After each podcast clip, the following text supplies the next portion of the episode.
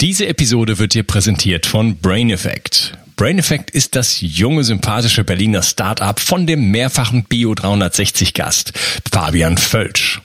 Heute möchte ich dir von Recover CBD erzählen. Du hast vielleicht den Podcast über das CBD-Öl mit Fabian Völsch gehört. Wenn nicht, solltest du das dringend nachholen. CBD-Öl ist ein Teilextrakt des Hanföl ohne psychoaktive Eigenschaften. Es aktiviert das endokannabinoide System des Körpers, das dir hilft, dich deutlich besser zu regenerieren. Ich selber nutze CBD-Öl fast täglich und es ist ein fester Bestandteil meines Entgiftungsprotokolls, weil es hervorragende Wirkungen auf den Schlaf hat. Und den zu verbessern, hat für mich oberste Priorität. Recover CBD wurde vor Oxidation mit dem Super-Antioxidans Astaxanthin und Vitamin E geschützt und darüber hinaus enthält es auch noch Kurkuma. Und das Beste ist, die Hörer von Bio 360 bekommen auf Recover CBD und die anderen Produkte von Brain Effect satte 20% Rabatt.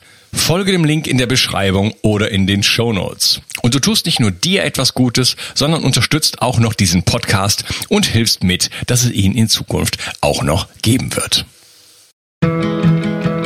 Bio 360. Zurück ins Leben. Komm mit mir auf eine Reise. Eine Reise zu mehr Energie und fantastischer Gesundheit. Ich möchte dir das Wissen und den Mut vermitteln, den ich gebraucht hätte, als ich ganz unten war. Dabei will ich dir helfen, wieder richtig in deine Energie zu kommen. Zurück ins Leben. Nahrungsmittelunverträglichkeiten sind heute an der Tagesordnung und verursachen chronische Entzündungen. Doch die Effekte sind oft bis zu 72 Stunden verzögert. Daher wissen viele nicht, was ihnen gut tut und was nicht. Ob Labortests ein sinnvolles Werkzeug sind, bespreche ich mit meinem heutigen Gast. Begrüße mit mir Harun Ahmad. Grüß dich, Harun. Schönen guten Morgen. ja, ich habe da äh, noch ungefähr nichts zu dir gesagt. Vielleicht kannst du dich mal richtig vorstellen. Harun Ahmed ist mein Name. Ich bin ähm, Geschäftsführer und Gründer der Food Sensor. Food Sensor ist ein Nahrungsmittel oder eigentlich ist ein Speziallabor für alles rund um das Thema Allergien und Unverträglichkeiten. Und da haben wir den Schwerpunkt auf Nahrungsmittelallergien und Unverträglichkeiten gesetzt. Also ne, wir machen zwar auch normale Allergietests, also für Heuschnupfler etc., aber ähm, alles rund um Nahrungsmittel ist so eigentlich das, was wir richtig spannend finden. Okay. Wie bist du denn dazu gekommen? Sowas zu machen? Ich mache das schon seit, ähm, also mit dem Thema beschäftige ich mich schon seit 15 Jahren. Ähm, habe vor, ich glaube 2003 mein erstes Labor gegründet mit einem Partner. Da ging es um Stoffwechselerkrankungen, ähm, auch so spezialisiert auf naturheilkundliche Ansätze, ganzheitliche Verfahren.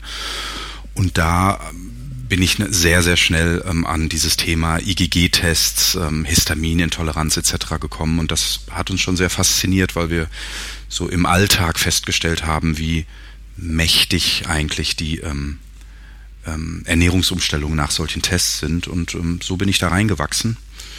Und vor vier Jahren haben wir dann ähm, die Food Sensor gegründet. Ja, und ähm, mit wachsendem Erfolg und wachsender Begeisterung. Äh, ist das eigentlich dein einziges Unternehmen oder machst du noch andere Sachen? Nee, wir, ähm, wir sind eine kleine Holding. Wir ähm, haben zwei Labore, die wir betreiben. Einmal noch die Biologica Diagnostics. Das ist ein Labor, was sich um dieses Thema Silent Inflammation kümmert. Ähm, so Ursachensuche bei chronischen Erkrankungen, Mitochondriopathien, das sind so die Stichworte. Ähm, da sind ja Nahrungsmittelallergien dann auch quasi ein Teilgebiet von. Und wir haben auch eine eigene Vertriebsfirma, die einen Fachberater ähm, in Deutschland hat, die dann unsere Therapeuten, die wir, die unsere Kunden sind, dann auch fachlich betreuen.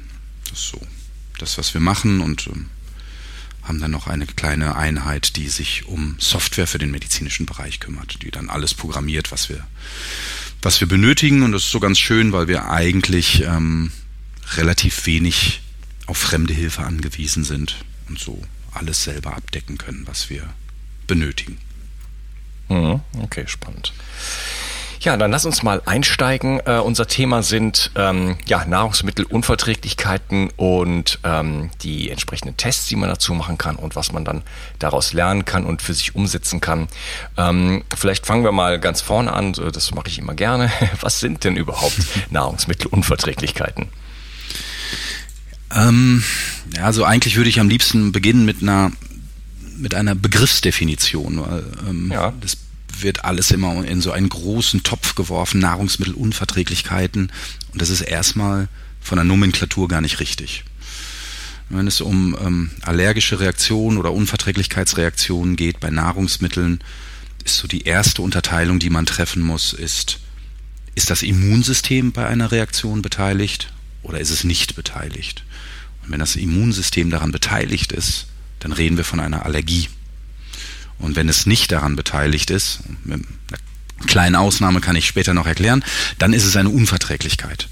Und wir beobachten das ganz häufig, dass wenn wir mal Patientenkontakt haben oder wenn wir mit Therapeuten reden, das ist schon auch ein Problem, weil viele Patienten gehen dann zu einem Therapeuten und sagen dann, ja, auf Allergie ist schon getestet worden. Ähm, und es stimmt dann eigentlich gar nicht, weil wir viele verschiedene Typen haben von Allergien.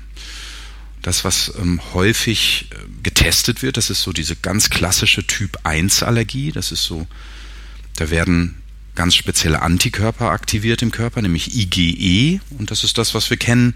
Du beißt in einen Apfel und 30 Sekunden später hast du Bläschen im Mund oder nach 20 Minuten bekommst du Durchfall. Also eine relativ schnelle, direkte Reaktion auf den Genuss von einem Lebensmittel. Das ist diese Typ 1 Allergie. Das ist mhm. eigentlich der gleiche Kader, den du auch bei Heuschnupfen hast. Der ist meistens ganz gut diagnostiziert, weil wie gesagt, ne, du nimmst ein Lebensmittel zu dir, dann gibt es eine relativ schnelle Reaktion, da hast du, ähm, wenn du das drei, vier Mal gemacht hast, dann merkst du schon, okay, da stimmt was nicht und dann kannst du zum Allergologen gehen und der macht dann hoffentlich einen Bluttest mit dir und ähm, dann weiß man das. Ähm, das, was häufig unter Unverträglichkeit bezeichnet wird, ist in der Regel aber eigentlich auch eine Allergie. Nämlich das ist dann diese sogenannte Typ 3 Allergie. Ähm, da werden andere Antikörper gebildet. Da werden IgG-Antikörper gebildet. Ähm, ist ein ganz anderer Kader und der ist ganz, ganz spannend, weil der ähm, zu verzögerten Reaktionen führen kann. Das heißt, jetzt beißt du in einen Apfel und das machst du 30 Jahre lang und dir passiert nichts. Ähm, aber was im Körper passieren kann, ist, dass du ähm, Entzündungen produzierst. Das heißt, jedes Mal, wenn du diesen Apfel isst, kommt es zu einer unspezifischen Entzündungsreaktion und irgendwann kippt dein System, vielleicht auch wegen anderer Faktoren, die ähm, da eine große Rolle spielen können. Und jetzt bekommst du nicht 20 Sekunden später Bläschen im Mund, sondern drei Tage später bekommst du Kopfschmerzen. Das ist jetzt so ein bisschen simplifiziert dargestellt, das muss man auch sagen, aber mhm das verdeutlicht das nochmal, A, warum das so spannend ist, nämlich du kommst eigentlich von alleine nicht drauf, weil du erstmal gewohnt bist, dieses, diese Lebensmittel zu essen und es passiert dir nichts und die Reaktion kommt drei Stunden, vier Stunden, ein Tag, zwei Tage, bis zu drei Tage später. Das, ähm, und das macht ähm, diese Sache so spannend. Das sind aber auch Allergien, weil Antikörper gebildet werden. Ähm, und die Unverträglichkeiten, das ist so dieser ganze Kader der nicht-immunologischen Reaktionen. Das, das, kann eine Intoxikation sein, ne? das kennst du so von einer Fischvergiftung. Dann ähm, hast du verdorbenen Fisch gegessen, da werden Toxine ähm, sind dafür verantwortlich, dass du ähm, zu so einem Problem kommst. Das ist dann aber immer meistens kurz und heftig. Dann gibt's diese ganzen Intoleranzen, also das ist Laktoseintoleranz und Fructoseintoleranz. Das ist ein Enzymmangel, hat also auch nichts mit einer immunologischen Reaktion zu tun. Das wird auch oft verwechselt. Ne? Du hast eine Laktoseintoleranz, da bist du, da hast du ein Problem, ähm, den Milchzucker zu spalten, weil dir die Laktase fehlt. Ähm, und diese Typ-3-Allergie mit den IgG-Antikörpern, die richten sich vielleicht gegen das Milchprotein, also gegen das Casein. Das ist nicht das gleiche. Das heißt, wenn du eine Typ-3-Allergie auf Casein hast, reicht es nicht, eine laktosefreie Milch zu trinken. Das wird dir nicht helfen. Mhm. Diese ganzen Begriffsverwirrungen, die sorgen einfach auch dafür, dass dann in der praktischen äh, Anwendung unheimlich viel falsch gemacht wird. Und deswegen ist mir das so wichtig, ein bisschen vielleicht auch zu ausführlich. Ähm, und das Einzige, wo wir so eine, so, so eine Mischform haben, ist bei den Pseudoallergien, wie zum Beispiel bei der Histaminintoleranz. Ähm, da gibt es auch Entzündungsreaktionen, da gibt es eine unspezifische Mastzellenaktivierung.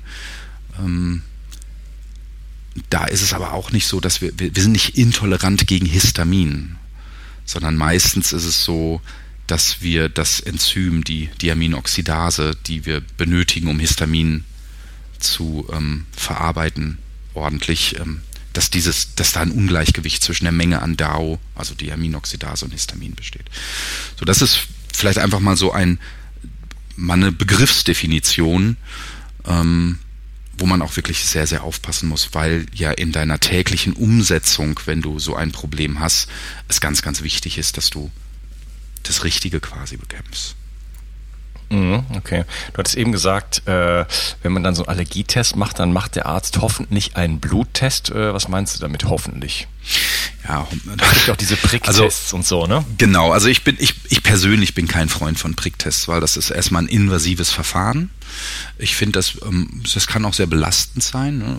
Kriegst du halt irgendwie, keine Ahnung, 20, 30 Mal wirst du geritzt und dann ähm, musst du da warten und dann gibt es eine Hautreaktion. Ähm, ich bin, vielleicht weil wir natürlich auch Laborbetreiber sind, aber ich bin ein Freund von Blutanalytik, weil du viel spezifischer suchen kannst. Ne? Du kannst größere Mengen an Allergene suchen, du kannst ähm, erstmal Mischpanels machen, das heißt, du, du guckst erstmal, in welche Richtung geht das und dann kannst du noch tiefer reingehen. Das heißt, die, der, Information, also der Informationsgehalt aus sieben Milliliter Blut ist viel, viel höher, als wenn du das beim Pricktest machst. Es ist weniger belastend, es geht schneller, du kannst nachtesten, du kannst umfangreicher suchen. Und das ist, glaube ich, für Menschen, die wirklich signifikante Probleme haben, auch ganz, ganz wichtig, weil ähm, eine Typ-1-Allergie, also so ein, ein Heuschnupfen ist vielleicht lästig, aber es gibt natürlich auch Menschen mit Heuschnupfen, die dann schon auch Asthmaanfälle bekommen. Und das Gleiche ja. ist aber auch bei Nahrungsmitteln. Ne? Du kannst Bläschen im Mund haben, aber du kannst auch daran sterben. Ne? Also wenn du einen anaphylaktischen Schock bekommst ähm, und du wusstest es einfach nicht, weil du dieses Lebensmittel in deinem Leben noch nicht gegessen hast, dann hilft es dir nicht, dass äh, dann 15 Mal in deine Haut geritzt wurde. ohne dass ich jetzt was gegen diese Vorgehensweise der Allergologen sagen will, aber ich glaube, bei Menschen, die wirklich äh, massive Probleme haben, ist der Bluttest sinnvoller. Mhm. Du hast gerade gesagt, Bläschen im Mund. Äh, Wäre das immer ein Hinweis darauf, dass man irgendwas gegessen hat, was man nicht verträgt? Also sehr, sehr häufig, ja. Das also auch eine ähm, Allergie in dem Sinne? Genau, also einfach eine Schleimhautreaktion. Ähm, das ist gerade in dieser Assoziation mit dem, du hast was gegessen, ist es meistens eine, ein Hinweis auf eine Sofortreaktion. Mhm, okay. Ja, also äh, Nahrungsmittelunverträglichkeiten, ähm, wie entstehen die denn eigentlich? Auch da, ähm, also wenn wir jetzt wieder von dieser Nahrungsmittelallergie vom Typ 3 reden, also von dem Typen, wo IgG-Antikörper gebildet werden, da gibt es keinen letztendlichen Beweis bisher, was der Auslöser ist, aber ganz viel spricht dafür, dass es sich ähm, initial da erstmal um eine Darmstörung handelt. Bei der Diaminoxidase-Problematik, also bei dem Histaminintoleranz, das wäre dann eine Form der Nahrungsmittelunverträglichkeit. Da ist es häufig ähm, einfach erstmal das Problem, dass dieses Enzym nicht ausreichend gebildet wird. Das ist auch oft ein Darmproblem. Und bei der Laktose- oder Fructoseintoleranz, also vor allem bei der Laktoseintoleranz ist es erstmal so, dass es ein genetisch ursprünglicher Zustand ist. Also das ist eigentlich, eigentlich muss man sagen, eine Laktoseintoleranz ist, das ist ein falscher Begriff. Das ist nämlich der gesunde Zustand des Menschen aus evolutionsbiologischer Sicht ist, dass die Laktaseproduktion, also dieses Laktose spaltende Enzym nach dem Abstillen ja gar nicht mehr gebraucht wurde. Wir hm. haben vor fünf bis zehntausend Jahren angefangen, ähm, überhaupt Milchprodukte zu uns zu nehmen. Vorher, die, unsere Genetik ist zwei Millionen Jahre alt, da ist der Mensch nie auf die Idee gekommen, ähm, Milch von anderen Säugern zu sich zu nehmen. Das heißt, wir brauchten schlichtweg die Laktose, äh, die Laktase, dieses Enzym gar nicht und unser Körper hat das dann abgeschaltet. Das heißt, das ist der ursprüngliche Zustand und es ist keine Krankheit, wenn man es genau nimmt. Ähm, aber ja, und, und das ist ja, das ist quasi die Ursache, um deine Frage da zu beantworten. Mhm. Das heißt, es gibt ähm, ganz unterschiedliche. Die Asiaten, die Asiaten vertragen ja Milchprodukte eigentlich gar nicht, ähm, probieren es aber trotzdem. und ähm, aber äh, in Europa teilweise, also ich meine, äh, es gibt ja schon viele Leute, die es vertragen. Also wir scheinen uns ja schon darauf ein bisschen angepasst zu haben, oder? Ja, es ist immer so ein bisschen die Frage, worauf du schielst. Was ist Vertragen? Das wäre mal so eine mhm. Gegenfrage an dich. Ähm, was verstehst du unter Vertragen? Das ähm, eine ist natürlich, ja, ja, ich, ich, du ich weiß, ich weiß, was du meinst. Du, du schaust natürlich im Labor auf Entzündungswerte und die Leute schauen auf äh, ich trinke ein Glas Milch und danach ist es mir, geht's mir genauso wie vorher. Ne? Genau. Und das ist, ähm, hat natürlich damit zu tun, dass wir hier ja seit fünf bis zehntausend Jahren auch eine verstärkte Kultur von Ackerbau und Viehzucht haben und unser unsere Genetik sich natürlich auch entsprechend anpasst. Und es gibt viele Menschen, bei denen dieses Abschalten der Laktaseproduktion einfach nicht mehr stattfindet. Und deswegen können sie dann die Laktose gut spalten und haben deswegen kein Problem. Das ist richtig. Also die, die Laktase kann man dann auch äh, nachweisen in den Menschen? Ja, also es gibt, ähm, also die Laktase selber wird da nicht nachgewiesen. Es gibt Atemgastests. Ähm, und ähm, das geht folgendermaßen, dass du ähm, äh, quasi eine Laktoselösung trinkst und dann immer in so ein Röhrchen pustest, was du dann ins Labor schickst bin auch jetzt nicht der größte Freund, muss ich sagen, von dieser Diagnostik, weil das auch sehr belastend sein kann. Du gehst zum Arzt, trinkst dann eine Laktoselösung und äh, nach 20 Minuten fäng, fangen vielleicht die Durchfälle an oder so. Und dann frage ich mich natürlich immer so ein bisschen, warum muss man das jetzt noch in einem Atemgastest nachweisen? Ähm, du, du siehst es in diesem Moment ja. Ne? Es gibt natürlich so Fälle, die dann gar nicht so, die nicht so ähm, krass verlaufen, deswegen ähm, kann es da so sinnvoll sein, weil es vielleicht etwas unterschwellig ist, aber in der Regel wissen die Menschen, dass sie laktoseintolerant sind, weil sie einfach so diese ganz eindeutigen Feedback durch ihren Körper kriegen. Ähm, okay. Äh, ich bin mir zum Beispiel bei mir gar nicht so sicher, beziehungsweise ich habe jetzt auch ein bisschen Diagnostik gemacht. Ähm, da zeigt sich was, aber ich war mir lange sehr, sehr unsicher, ob ich äh, eigentlich auf Milchprodukte reagiere oder nicht. Hm. Das ähm, hat da, hängt damit zusammen, dass ich immer Probleme mit meiner Stimme habe und die sich so mhm. verschleimt. Äh, das weiß jeder Bio 360 Hörer. da arbeite ich immer noch dran und ähm, so macht, geht das dann immer. Und äh, da habe ich äh, Milchprodukte eine Zeit lang für verantwortlich gemacht und habe dann die einfach mal ein halbes Jahr weggelassen und gesehen, das äh, ändert nichts und so weiter.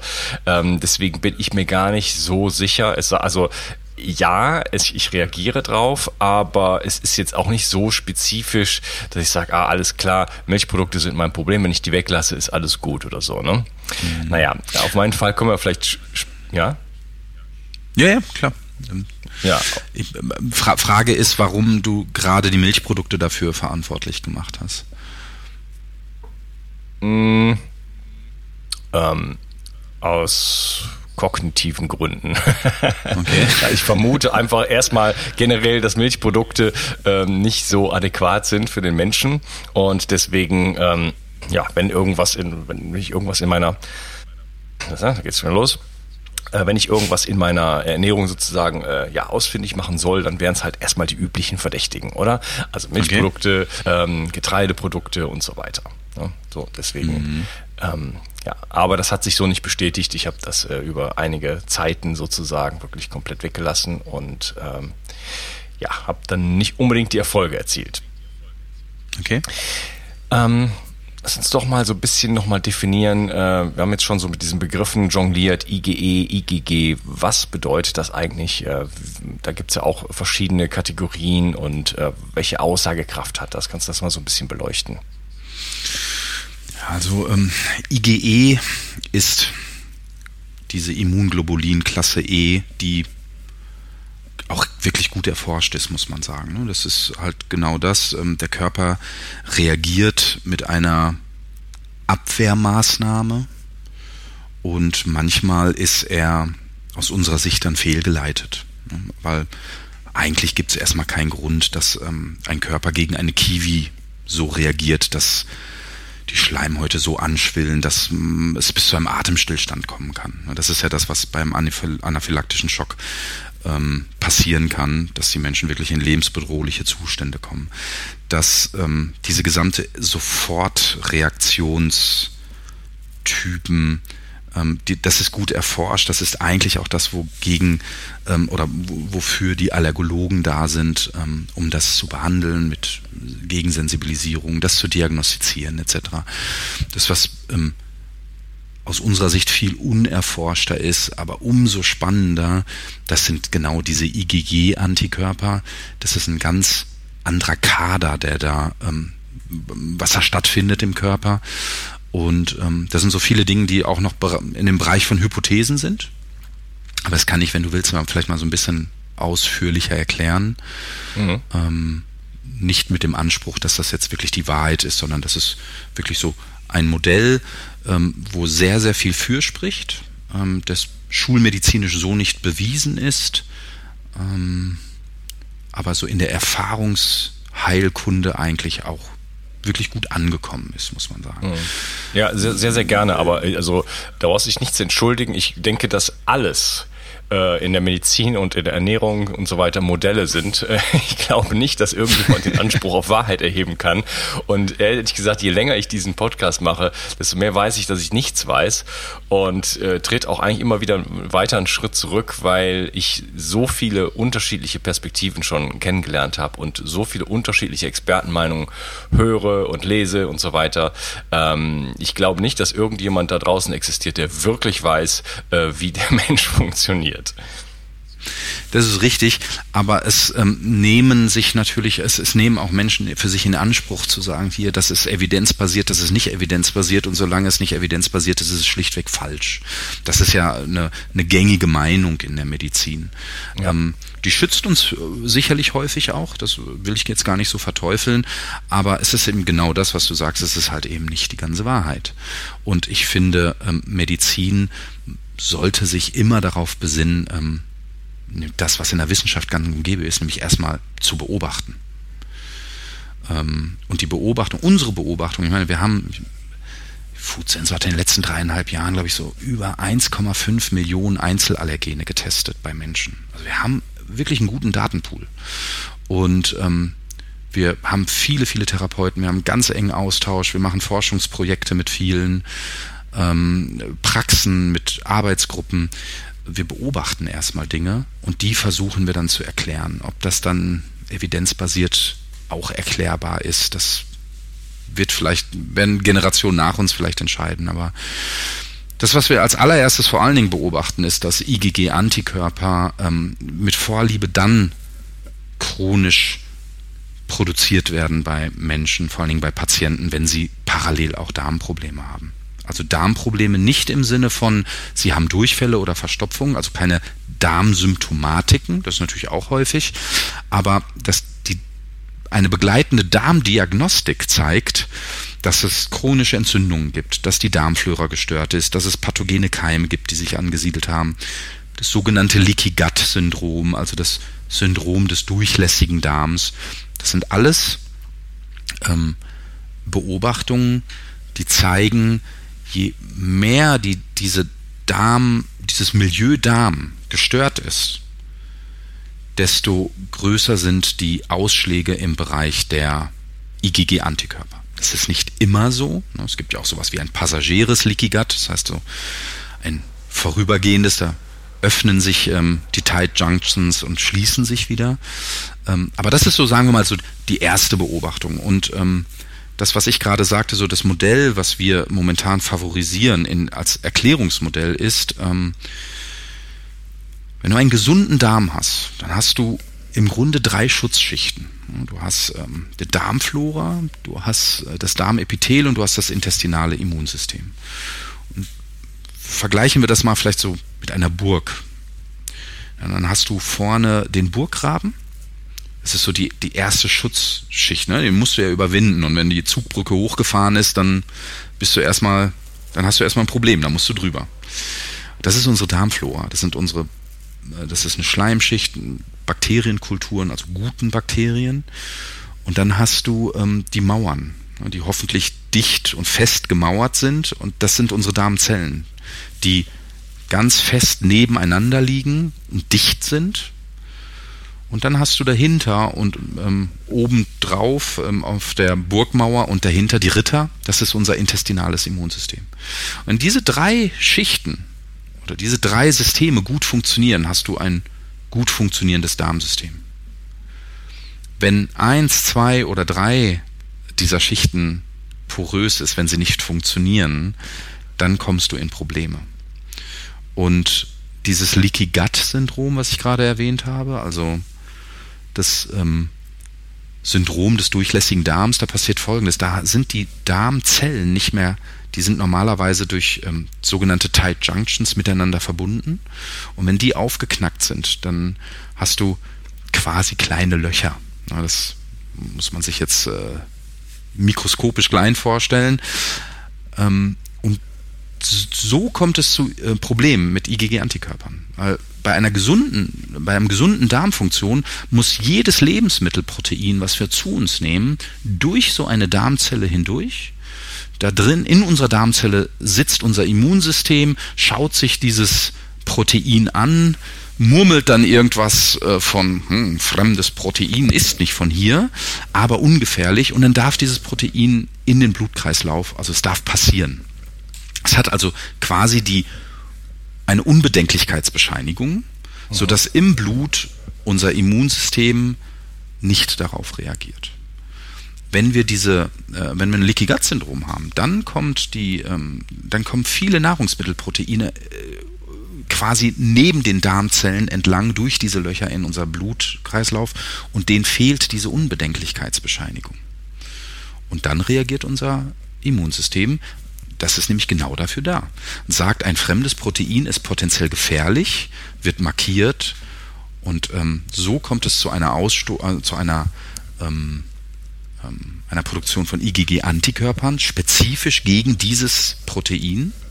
Und wenn das chronisch wird und immer häufiger passiert, ähm, dann kommt es halt zu Entzündungen. Warum? Weil unser Körper dann die Zerstörung dieses Proteins so regelt, dass es einen sogenannten Immunkomplex bildet. Also ähm, eine große Ansammlung von diesen IgG-Antikörpern gegen dieses Protein, dann wird das aus dem Blut rausgeschleust und dann wird es zur Zerstörung freigegeben und das passiert irgendwo in Gewebe. Und bei diesen Zerstörungsprozessen, was man, was mit freien Radikalen gemacht wird, ähm, kommt es zu Entzündungsreaktionen und zur Aus zum Ausschüttung von Entzündungsmediatoren, TNF-Alpha, Interleukine und so weiter. Und wir vermuten, dass wenn das ein chronischer Prozess wird, dass dann irgendwann diese Entzündungsmediatoren ähm, so hoch sind, dass du dann diese ganz vielen unspezifischen Symptome bekommst. Das kann Migräne sein, das kann Gelenkschmerz sein, Konzentrationsstörungen, Aggressionen, ähm, natürlich viel Durchfälle etc. Aber sehr, sehr unspezifisch Warum das so ist, wissen wir nicht. Also warum das bei einem eher zu einer Hautproblematik kommt und bei dem anderen eher zu Gelenkproblemen. Das können Kofaktoren sein, das kann die Genetik sein. Soweit sind wir noch nicht. Aber das ist so erstmal der Kader, ähm, um den es geht. Lange Antwort. Ja. Das heißt, ähm, dass ich eigentlich dann gar nicht, gar keine Typ 3 Allergie in dem Sinne habe gegen ein spezifisches Nahrungsmittel, sondern eigentlich nur ein Darmproblem und dadurch halt äh, das eine oder andere Nahrungsmittel, da können wir uns noch drüber unterhalten, warum das eine ja, das andere nicht, äh, dann halt einfach in mein ja, unkontrolliert, ohne diesen, diesen Tag sozusagen in mein, ähm, in meinen Blutkreislauf gelangt, ähm, von Immunsystem sozusagen als ja, Schädling äh, wahrgenommen wird und dann angegriffen wird und dann gibt's halt freie radikale Entzündung und so weiter. Ne? Das heißt, ich, ich habe eigentlich, eigentlich kein Problem mit dem Nahrungsmittel, sondern äh, es kommt einfach nur an einen Ort, wo es nicht hingehört und wird deswegen auch äh, als, als Fremdstoff erkannt, richtig? Genau, genau. Also das nur ein Darmproblem würde ich jetzt nicht ganz so unterschreiben. Mhm. Ähm, das sind ja immer, also es, aus meiner Sicht gibt es, also oder andersrum, wir, wir kümmern uns ja vor Dingen um chronische Erkrankungen. Also ich glaube, ich schätze mal 90, 95 Prozent der Blute, die wir erhalten, das ist von Patienten, die lange Leidenswege haben, die chronisch erkrankt sind. Und so, ich glaube immer nicht so an dieses Monokausale, weißt du? Mhm. Ähm, wenn du nicht gerade vom Bäckerwagen überrollt worden bist ähm, und deswegen ins Krankenhaus kommst, ähm, sondern du fünf, sechs, sieben Jahre an, an verschiedenen ähm, chronischen Baustellen arbeitest, das sind immer mehrere multimodale Problematiken, die du da hast. Ja. Ähm, aber man kann es schon so sagen, sagen wir mal, für diesen Bereich, die Darmstörung ist eigentlich das Initiale, was dafür sorgt, dass es zu Problemen kommt. Und oft ist es sogar so, dass ähm, die Darmstörung irgendwann behoben wird, das Problem mit dem Nahrungsmittel bleibt, weil unser Immunsystem ja eine Gedächtnisfunktion hat. Also IgG-Antikörper, wenn die erstmal hoch sind, die haben ja eine Halbwertzeit und da kann es sehr, sehr lange dauern, bis die wieder ähm, abgebaut sind. Und obwohl du vielleicht dein temporäres Darmproblem schon gelöst hast, hast du immer noch ein Problem mit dem Lebensmittel, weil die Antikörper noch da sind. Wie lange kann sowas dauern? Es ist so ein bisschen Mathematik. Ähm, so ein wir haben ja vier Subklassen bei den Antikörpern, ähm, IgG 1, 2, 3 und 4. Die haben unterschiedliche Halbwertzeiten. Ähm, ich glaube, IgG 1, 2, also drei von vieren haben so 21 bis 23 Tage und eins von den Subklassen hat ähm, sieben Tage, wenn ich mich recht entsinne. Und ähm, so könntest du es quasi zurückrechnen. Ne? Wenn du sagst, ähm, du hast einen Titer, IgG-Titer von 300 auf Ananas, das ist schon dann auch richtig, richtig hoch. Dann halbiert er sich alle 21 Tage. Ich glaube, es ist IgG 3 übrigens mit den sieben Tagen. Ähm, und so könntest du es quasi zurückrechnen. Nach drei Wochen hast du dann von den 300 nur noch 150, ähm, dann wieder nach drei Wochen 75 und so weiter. Vorausgesetzt, du hast diese Ananas in der kompletten Zeit nicht gegessen. Wenn du es isst, dann wird dein Titter wieder nach oben schießen. Das ist das, wofür das Immunsystem da ist, ähm, im Falle eines Falles sofort wieder zu reagieren. Okay, also Deswegen da wird einmal, einmal irgendwie so streng das Essen sein, wieder ne? reichen? Kann sein, ja. Also ja. Ähm, kommt ein bisschen auf die Gesamtsituation an, aber gerade in der ersten Zeit, wenn wir sagen, mach mal so eine Ernährungsumstellung, in der ersten Zeit sagen wir, musst du sehr, sehr streng sein. Da musst du auf geringste Mengen achten und du musst es irgendwie schaffen, nicht ab und zu mal zu naschen oder so. Mhm. Und wenn sich dein Immunsystem wieder beruhigt hat, dann kann man das dann wieder langsam anfangen einzuführen, das Nahrungsmittel. Mhm. Okay. Mein lieber Harun, ich würde gerne die Gelegenheit nutzen, die, die Episode an dieser Stelle zu unterteilen und mich im zweiten Teil mit dir dann äh, noch weiter über diese Tests unterhalten, was man darüber lernen kann, äh, wie man das dann umsetzt und äh, welche anderen Faktoren es noch gibt. Ich äh, freue mich, dass du heute dabei warst und äh, wünsche dir noch einen schönen Tag. Mach's gut. Ciao. Ciao, ciao. Die Versorgung mit essentiellen Mikronährstoffen ist eine der wichtigsten Gesundheitsstrategien. Du brauchst sie für den Energiestoffwechsel in den Mitochondrien, für deine Entgiftung und normalen Stoffwechselfunktionen. Dabei ist es heutzutage schwieriger denn je, diese Mikronährstoffe über die Nahrung aufzunehmen.